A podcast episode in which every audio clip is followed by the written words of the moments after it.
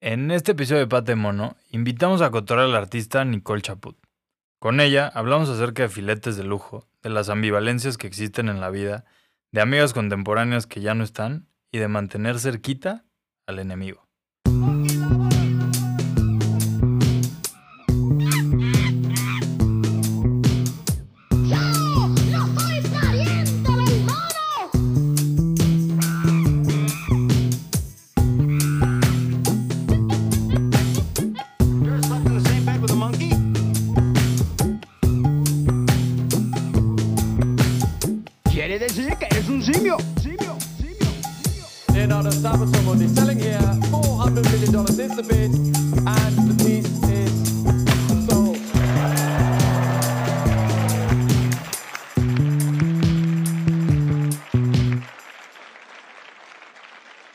Bienvenidas y bienvenidos una vez más a Pata de Mono. Yo soy Diego Aramburu. Ya me conocen porque este es nuestro episodio número 97.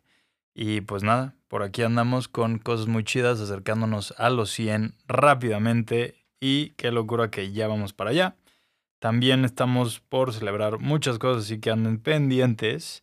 Y pues nada, el día de hoy, antes de presentarles a nuestra invitada el día de hoy, recordarles que nos pueden seguir en Instagram, Spotify, Apple Podcast, bla, bla, bla, ya se lo saben. Por favor, echen por ahí un like, un comment, una reseña, pongan estrellitas en Spotify, esas han servido de muchísimo para que esto siga creciendo y le siga llegando a más gente.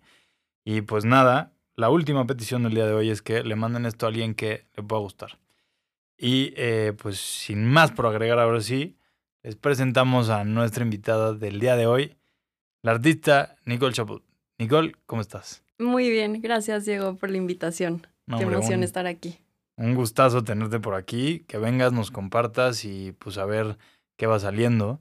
Recordarles que ustedes se pueden meter a nuestro Instagram a ver bastantes cosas que vamos a estar subiendo acerca de la producción de Nicole, de lo que hace, de lo que hay atrás, de hacia dónde va. Y a Nicole también la pueden encontrar en Instagram como Nikki Chap. Nikki con K, Chap con doble P. Y pues nada, además de eso, expo en Agustina Ferreira para todos los que nos están escuchando desde la bellísima isla de Puerto Rico, que va a estar ahí últimas dos semanas, no se la pueden perder, hasta el 30 de junio.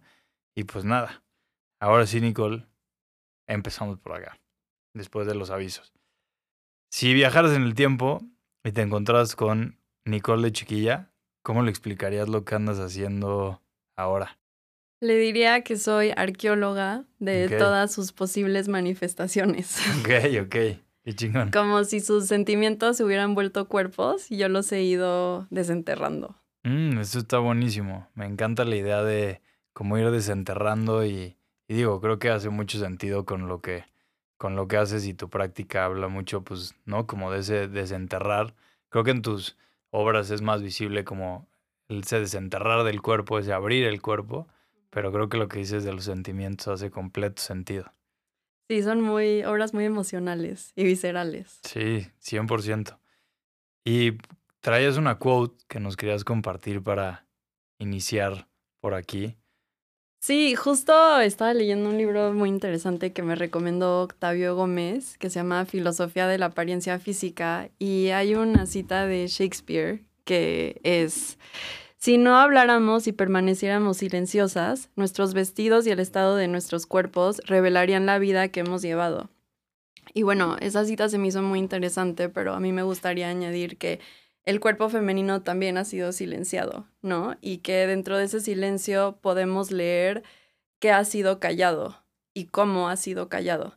Entonces, creo que en mi obra a mí me interesa mucho que el cuerpo no sea silencioso, o sea, que el cuerpo revele un estado de alerta, ¿no? O sea, frente a la situación que está afrontando. O sea, por ejemplo, muchos animales si lo sacas de su contexto, puedes decir, bueno, este es el desierto, este es de un pantano, este vuela, no sé.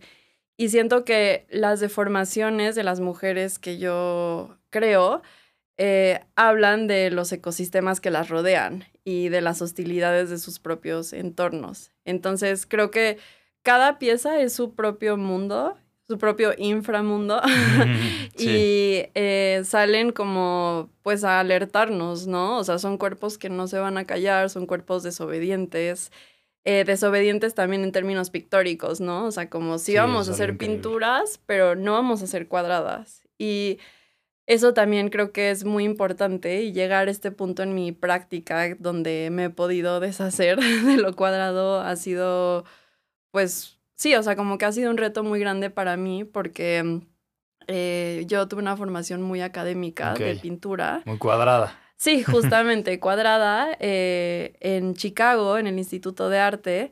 Y pues sí, o sea, era muy de pintura, este, y el museo que está al lado de la escuela, que es parte de la escuela, tiene una colección en ¿Y ciclo. cuál es, eh? ¿Cómo se llama el...? El Art Institute of Chicago. Ok, ok. Y tiene una colección enciclopédica de pintura. Entonces sí fue increíble aprender viendo la pintura desnuda, ¿no? No a través de imágenes. Eso fue muy rico. Eh, y un verano que vine a México, eh, que eran veranos largos, como de cuatro meses, que pues, no tenían nada que hacer en realidad, mi abuela me dijo, bueno, vamos a Fantasías Miguel para que hagas algo, ¿no? Para que te ocupes. Sí, una manualidad. Y dije, ah, bueno, quiero hacer una muñeca. Y ahí empecé, a- mi abuela me enseñó a coser y empecé a hacer una muñeca como en partes. Y de Ok. ahí salieron las primeras piezas más escultóricas. Ok, ok, o sea, desde entonces. Sí, que esto fue... Eh, ¿2020? 2000... No, porque me gradué en 2018, fue como en 2016. Ok, oh, ok. Ajá, sí. Y llegué a Chicago y se lo enseñé a mis maestros y me dijeron, no, no, o sea, esto está chido como para que pintes eso, no como obra en sí. Mm, Y hasta que fui a una residencia que se llama Skauhegan, que incluí una de esas piezas más escultóricas en mi portafolio, los maestros ahí me dijeron, síguete por acá, o sea, como que me dieron el permiso de sí explorar esta parte de mi práctica y de vulnerar la pintura y yo vulnerarme también, que no me atrevía. Eh, entonces eso fue, o sea, crucial en mi práctica, que alguien me diera permiso de hacer eso. Qué bueno, sí. Entonces en Skowhegan. Ajá, sí. Ok, justo el otro día estábamos despidiendo a Carlitos Bielma que se acaba de ir para allá. Ah, Así que si estás escuchando esto, cosas buenas pasan en Skowhegan, al parecer. Sí, menos los moscos, que sigo teniendo todas las piernas llenas de cicatrices. Sí, es de, ese es del norte de Estados Unidos, ¿no? Está Ajá, en Maine. en Maine, Ajá. sí. Sí, pero sí, esto que decías, creo que hay muchísimas cosas de esto que nos estás compartiendo por rescatar y algo que me gustó mucho ahorita que decías es la importancia de escuchar el silencio, ¿no? De entender qué es lo que se silenció y entonces poder detonar de ahí nuevas conversaciones.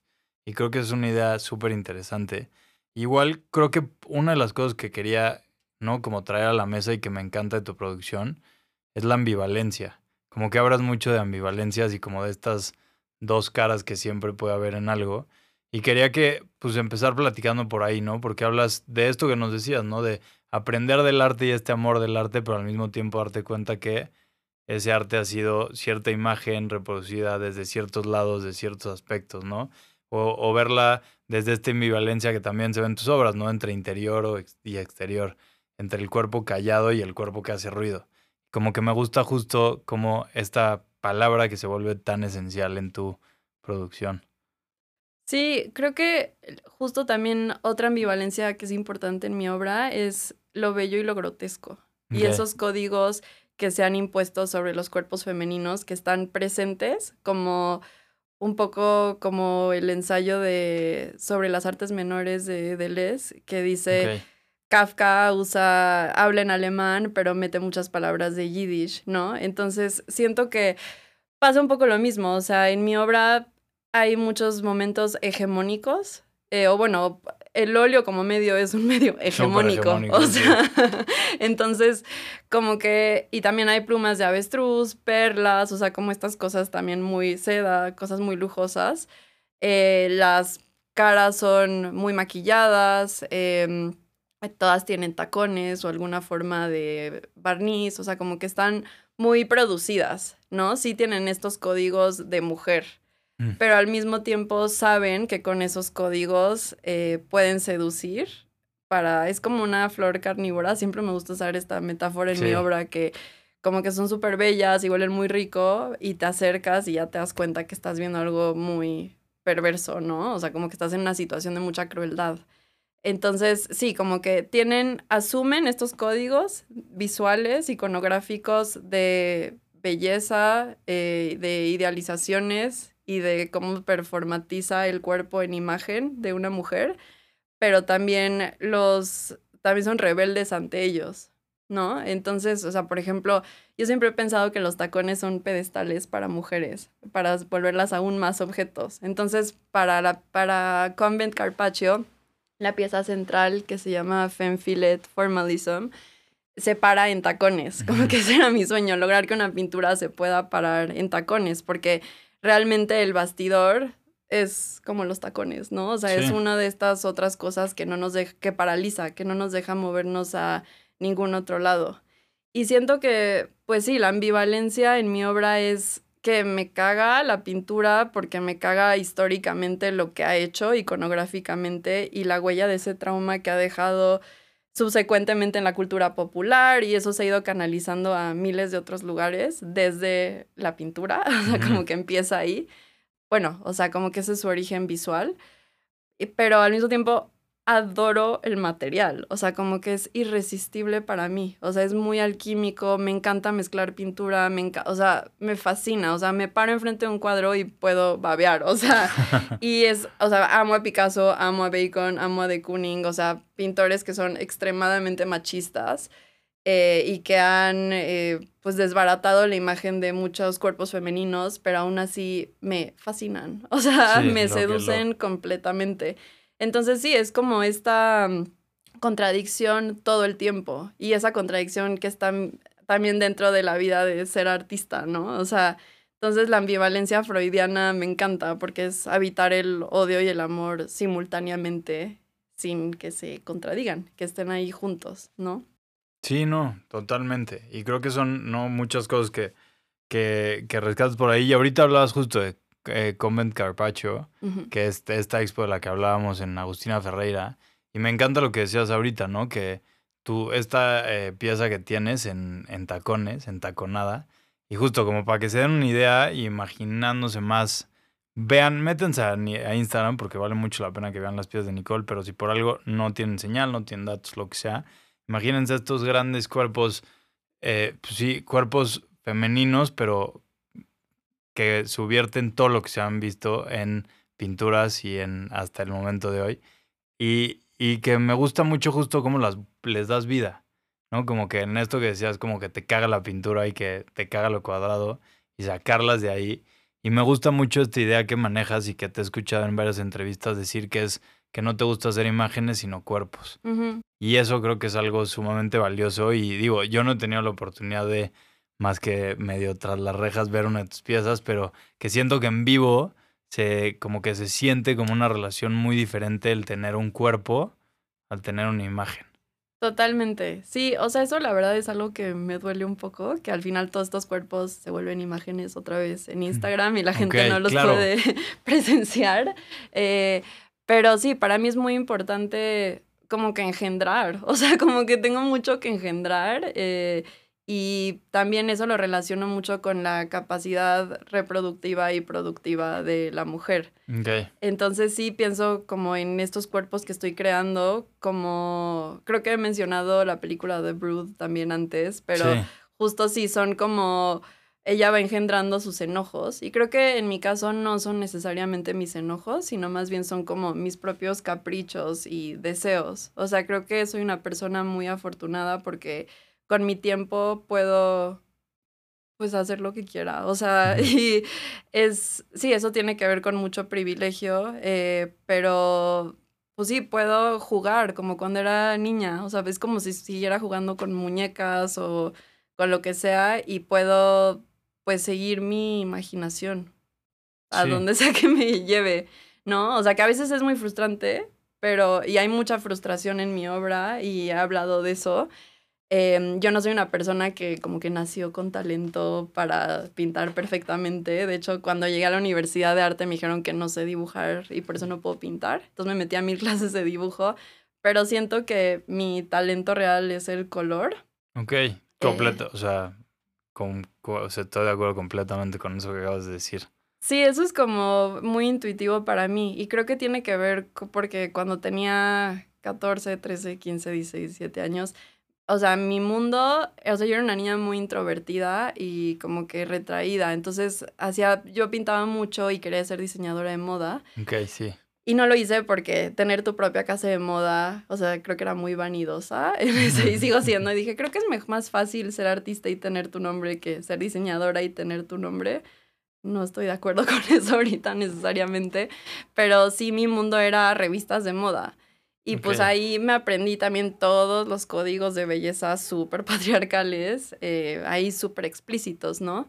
Entonces, eso también está muy dentro de mi obra y dentro de mí, como que es algo que se me ha incrustado y que también trato yo de trabajar como mujer para irme como que deshaciendo de eso, porque esa obsesión con mi propio cuerpo y de... Hay un poema de Ariana Rines que dice, eh, Women, we are we are taught to be unkind to ourselves and to our bodies. Y lo digo en inglés porque no hay traducción a la palabra unkind, que creo que le hace justicia, pero es lo opuesto a ser amable. Entonces creo que es algo que se nos enseña, o sea, siempre estar viendo como los defectos. Entonces también es un trabajo que yo puedo hacer a nivel personal con mi propia obra de obsesionarme en hacer estos cuerpos que están peleando consigo mismos para renacer, o sea, y para encontrarse y desearse y lograr ser el cuerpo que son, ¿no? Entonces, sí, ese, mientras pinto eso es lo que hago realmente. Eh, por ahí, o sea, pienso tipo la pieza en Comet Carpaccio que se llama eh, Rose of No Man's Land. Uf, increíble que, Que- es justo eh, morada con estos tonos increíbles y me encanta la red que tiene en medio como de varias cosas encontradas. Platícanos más. Sí, platícanos más. esa pieza, bueno, el nombre viene de un perfume Ok. que durante el texto estuve platicando mucho con Mariel Vela y muchas de nuestras conversaciones eran cosméticas. Eh, y hay un perfume que no me acuerdo la marca ahorita, pero decía que el nombre venía de, así se llamaba, se les decía a las enfermeras en la Primera Guerra Mundial que ¿Rose? rescataban Rose of No Man's Land, así les Ok. decían.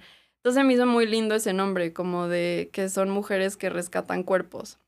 Entonces yo pienso que esta pieza es como un centro de reciclaje anatómico.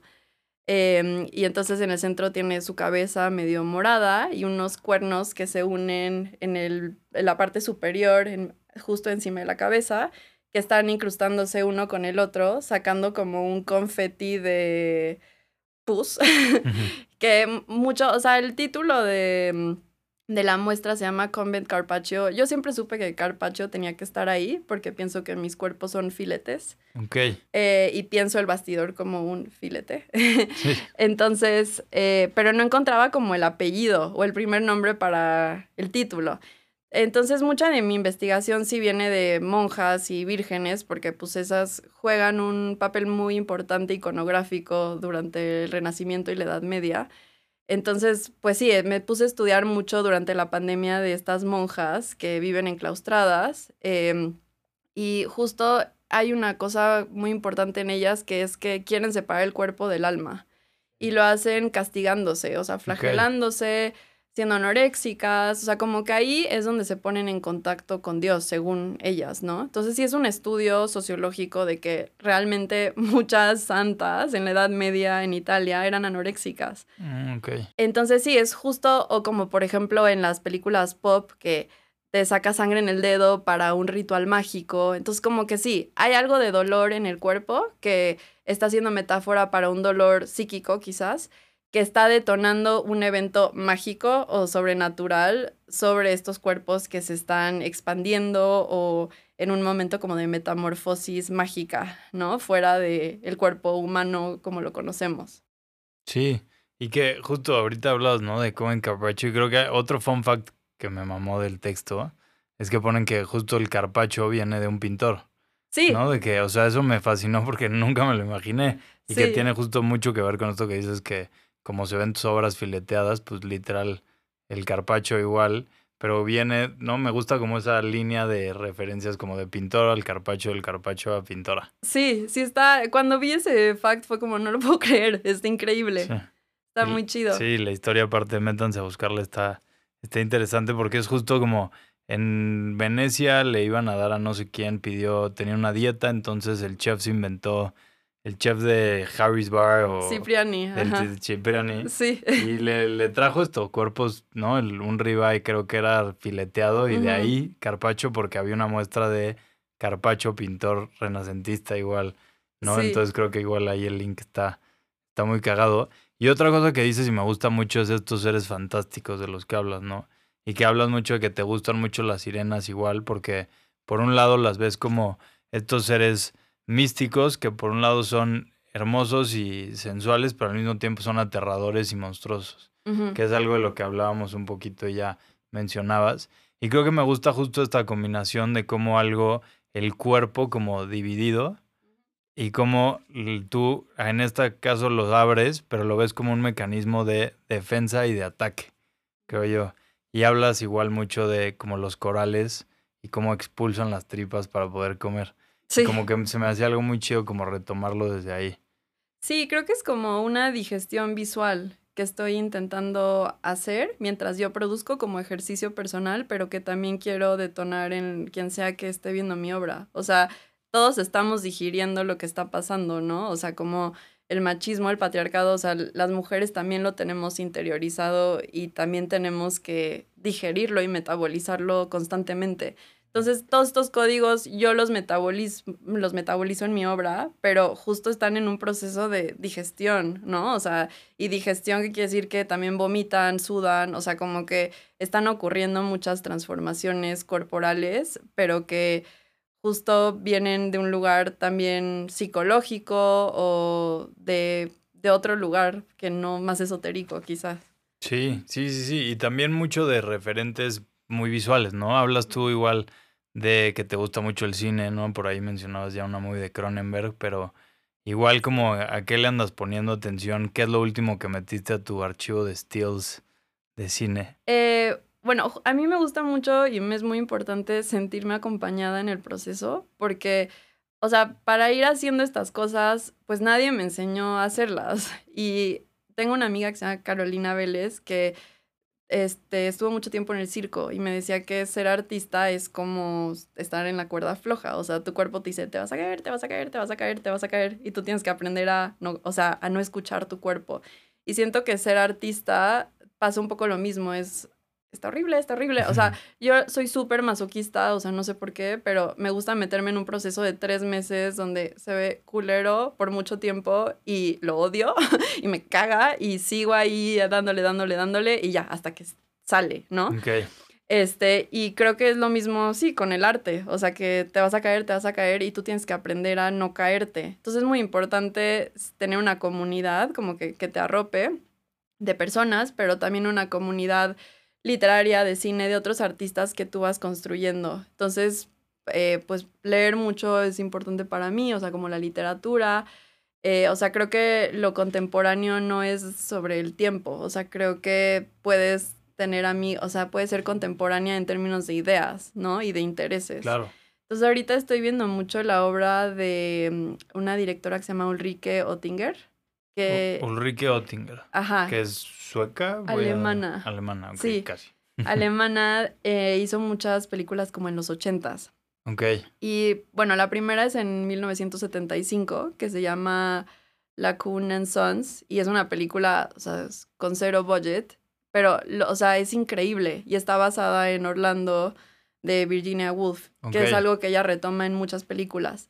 Y luego, bueno, sigo viendo sus películas y todos los vestuarios lo hace ella con su pareja. Entonces los vestuarios son súper low budget, pero increíbles. Entonces, como que de ahí yo veo, por ejemplo, el plateado de la obra de Femme Filet. O sea, compré la tela y luego lo vi ahí en una película de ella en un vestuario y dije, ah, ok, como que hay cosas que te van dando permiso para hacer otras y como que van haciendo eco contigo. Entonces dices, ok, bueno, no, no me voy a caer. Alguien más me está dando la mano, ¿no? Sí, de "Ey, ya traigo aquí atrás a. ¿no? Ajá. Sí, y justo en hay otra película que se llama Madame X, que es de una pirata que hace un llamado a muchas mujeres. O sea, bueno, es una película que tiene muchos problemas de mm, exotismo, eh, pero dejando eso a un lado, es una gran película. Visualmente es increíble, pero es una pirata que hace un canto que es este Chinese Orlando y eh, dice, all women who seek love, adventure, gold. Entonces, eh, les llega el mensaje a muchas mujeres a través de distintos medios. O sea, como una le llega cuando está en el psiquiatra, a otra le llega este, en la radio, a otra le llega por teléfono. Entonces son un grupo de mujeres que son como una modelo, una ama de casa, una cazadora profesional, este, no sé, siete mujeres, ¿no? De perfiles distintos y se juntan y están en este bote pirata. Entonces pensaba mucho en esta exposición de Convent Carpaccio y creo que en general también en Venus Atómica también sucede eso, que son como este grupo de mujeres que todas, eh, bueno, creo que en Venus Atómica sí se sentía más como un mismo ser que tenía diferentes cuerpos o diferentes manifestaciones. Ok. Y creo que en Convent Carpaccio cada obra es su propia persona. O sea, sí están mucho más específicas las caras, los cuerpos, las Más técnicas. individuales, por decirlo. Ajá, entonces conviven no necesariamente por que son similares, sino como que, o sea, dialogan y también están en contraste unas con otras, que eso es muy lindo de la exposición. Sí, y que justo algo que me gusta mucho de tus exposiciones, y digo, hablando ahorita de, ¿no? Que como es de este barco pirata que reunía mujeres y que justo creo que así se siente ahora que lo dices Covent Carpaccio, este, como esta reunión, es que si ya bien sacaste a las, a estos cuerpos, ¿no? De ser imágenes, algo que me gusta mucho es que ahora algo que buscas es crear ambientes. Y me ha encantado verlo en estas dos expos tuyas, en eh, Venus Atómica y en Convent Carpaccio, en, al- como activando mucho las piezas. Me parece maravillosa la idea y increíble aparte el texto. En Convent Carpaccio escribes una obra de teatro de la mano de Mariel Vela. Eh, shout out a Mariel Vela. Bueno, Mariel Vela le escribe y como que la historia la creamos juntas, pero ella es la escritora. Ok, Sí.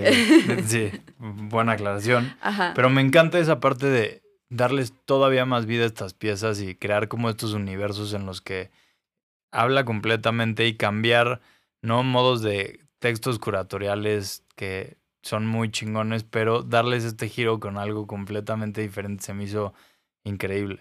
Sí, para mí era muy importante crear el diálogo y contar sus historias. O sea, porque yo mientras las produzco me cuento las historias de cada una, porque si no, pues pierde sentido. O Claro. sea, el hacer, ¿no? Y también fallar, que también escuchando la este, entrevista con Mariana Paniagua habla mucho de topar pared y yo topo pared también muchísimo. Yo no empiezo con bocetos. Entonces, yo voy desenterrando literalmente la imagen. Entonces sí es más arqueológico el proceso en ese sentido, porque yo pinto para sorprenderme. O sea, como que no me gusta ejecutar, o sea, me da hueva.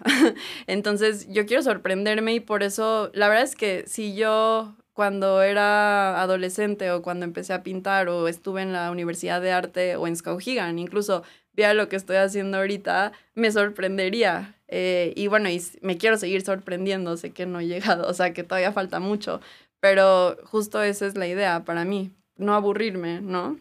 Eh, y entonces por eso era muy importante que Mariel le pueda dar voz a estas historias que yo me voy contando eh, mientras produzco la obra. O sea, en Fenfilet, que fue la primera pieza para Convent Carpaccio, que fue la que puso el tono, eh, yo pensaba mucho como en estos chamanes que se ponen las pieles de otro animal. Entonces pienso que esta es como una mujer despellejada que otra mujer va a usar, ¿no? Mm, chido Entonces pienso mucho como en qué significa que una mujer se drague de mujer, Ok.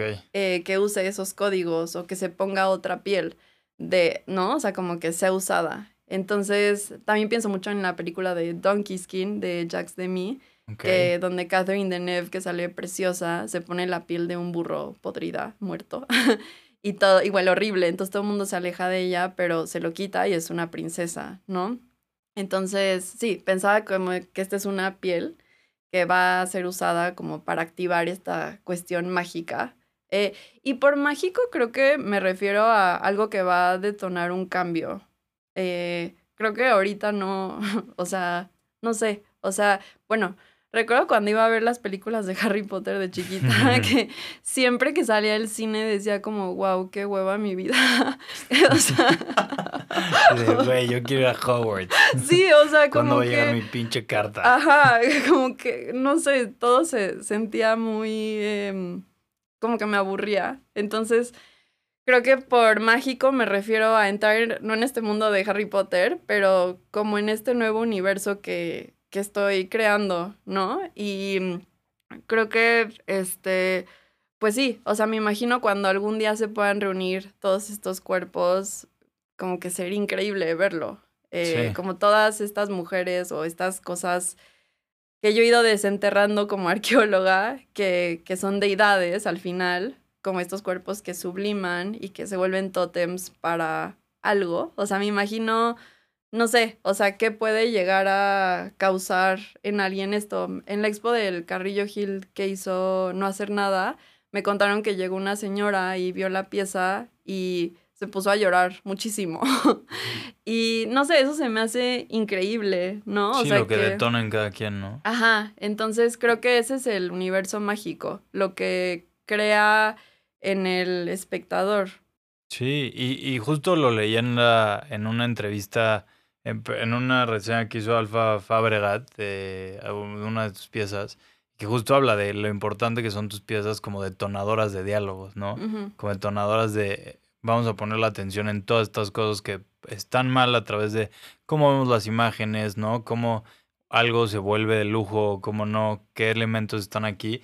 Y más que nada, cómo podemos usar esos atributos, ¿no? Y usarlos para generar estos cambios que queremos, ¿no? No necesariamente eliminarlos, sino más bien creo que entenderlos y utilizarlos ahora a favor del discurso que está oprimido.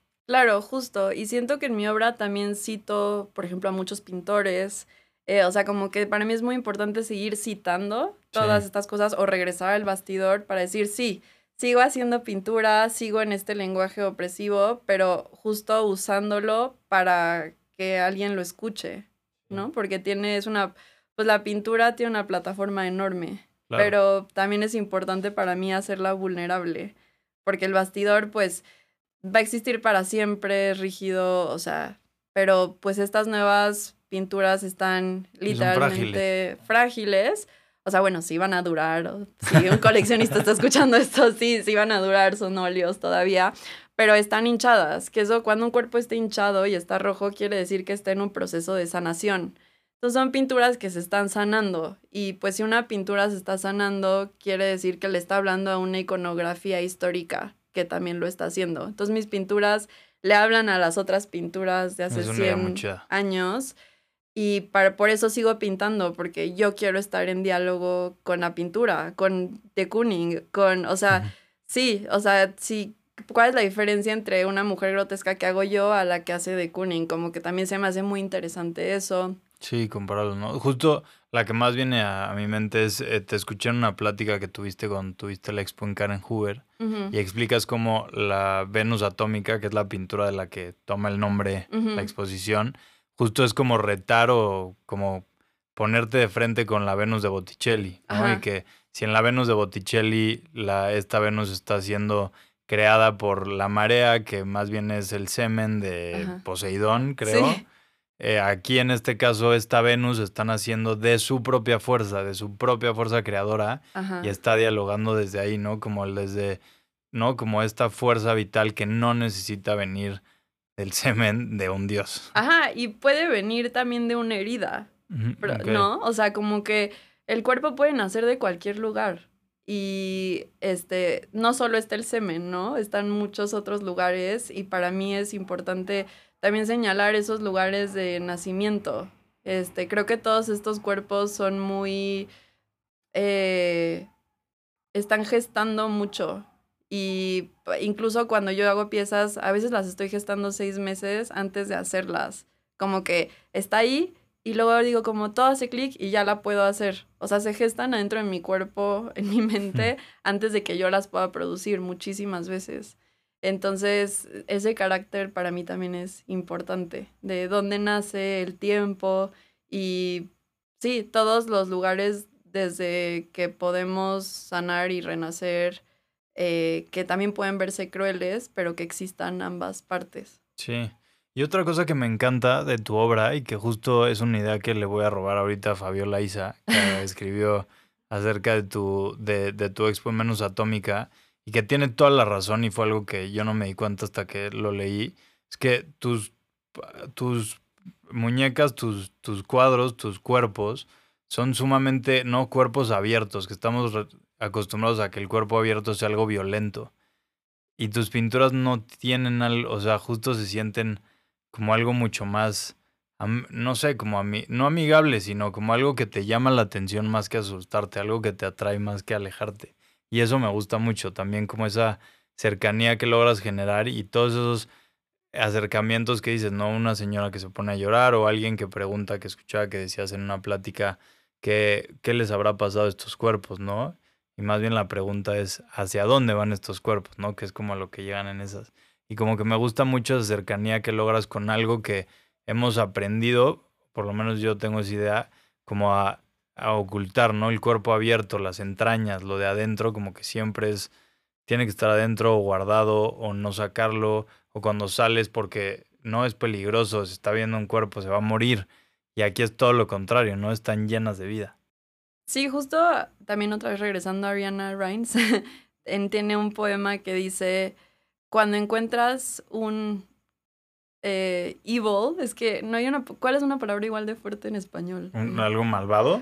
Pues Algo- es que, ay, no me suena igual. un mal grande. Sí, ¿no? como encuentra su secreto, ¿no? Entonces, para mí es importante justo también desenterrar el secreto de la pintura, sabérmelo, saber sus trucos, poderlo, po- saber pintar como ciertas personas, citarlas, pero justo para no, sí, o sea, es como eh, keep your friends close, keep your Enemies closer, enemies sí. closer.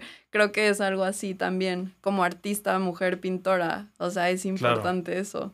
Sí, sí, sí. Mantener a todos estos machos que pintaron por años cerca. Sí, sí, justo. Cerca y tenerlos señalados. Sí, y que me fascina su obra, la verdad. sí, sí. Y platícanos más, Nicole, porque por ahí escuchamos que andas trabajando en algo con el Carrillo Gil que se viene. Entonces, ahora hablando, ya hablamos de lo que se vino, ahora hablemos de lo que se vendrá. Sí, eh, pues voy a estar presentando en Carrillo Gil Presenta, en el cuartito del tercer piso, que va a estar curado por Isabel Sondeguer. Ok. Y vamos a hacer como una serie de cuerpos intercambiables que están Mm, ok. fragmentados y se pueden mover. Eh, ay, creo que ya spoileé mucho, pero.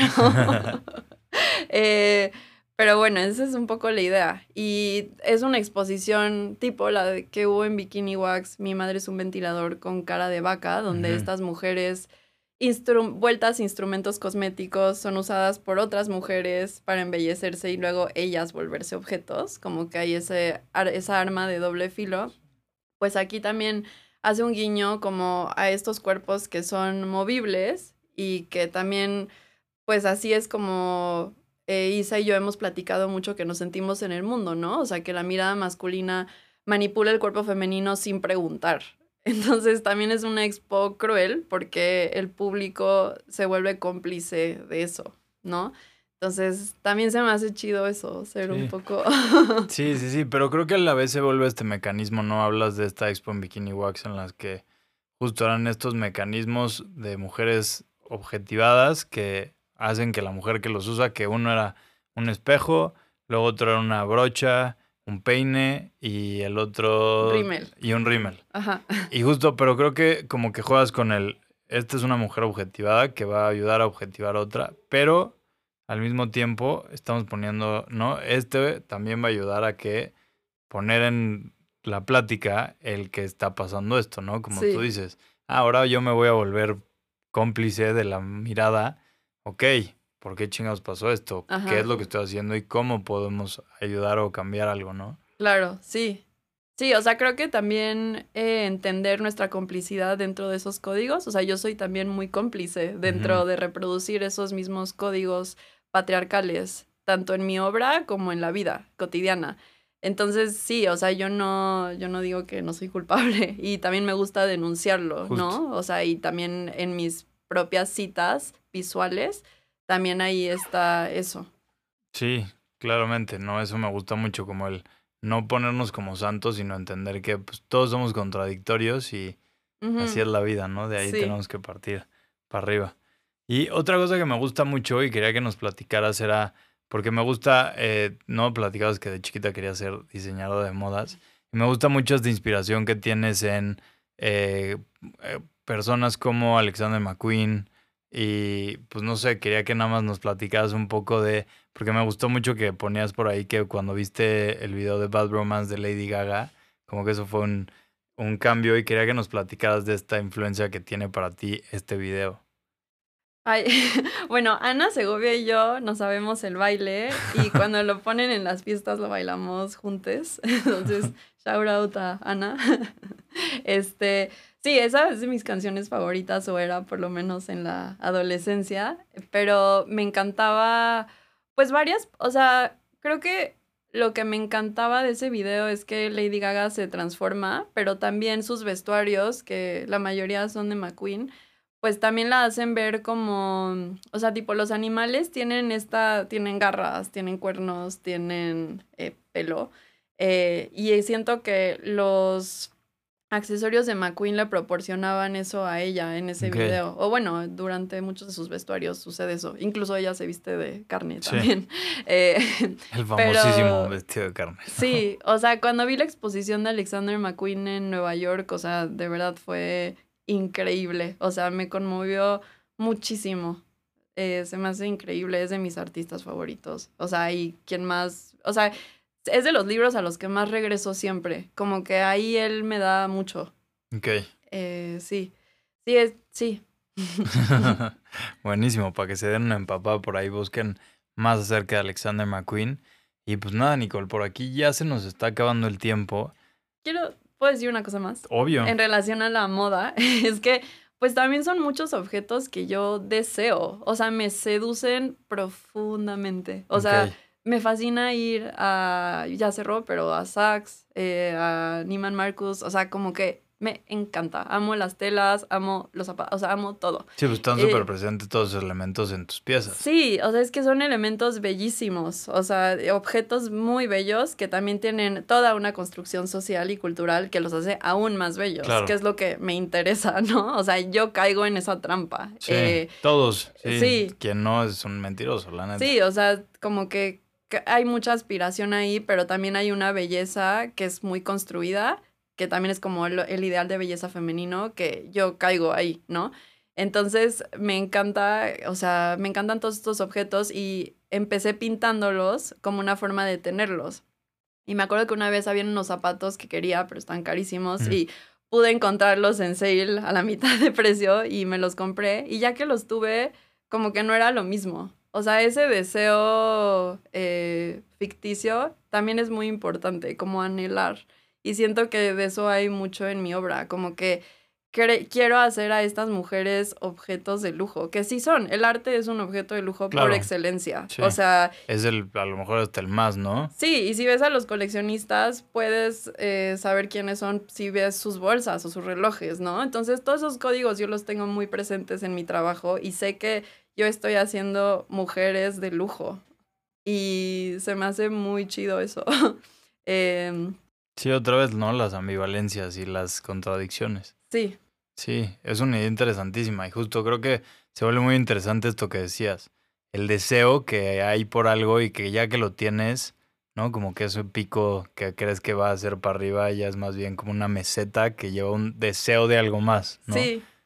Ajá, y siento que en mi obra, pues es lo que me sigue ah, dando más pulsión por hacer y más y más. Como que termino una y sé que hay otra cosa que quiero, este, con lo que me quiero sorprender de lo que sigue. Otra historia de otra mujer a contar, ¿no? Sí, que quiero desear conocer.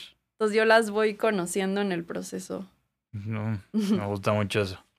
Pues nada, ahora sí, Nicole, pedirte que nos compartas por aquí tus tres deseos a la pata de mono. Ok, bueno, eh, quiero pretender que la pata de mono ya cumplió la paz mundial, el bienestar para toda mi familia y etcétera, etcétera. Entonces voy a hacer deseos más egoístas. Perfecto. Este, quisiera que Madonna en su este en su En su en testamento. su testamento me deje su pintura del nacimiento de Frida Kahlo y sus este, zapatos de pistola de Chanel.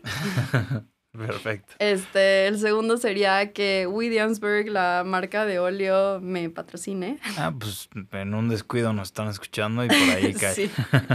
Ojalá.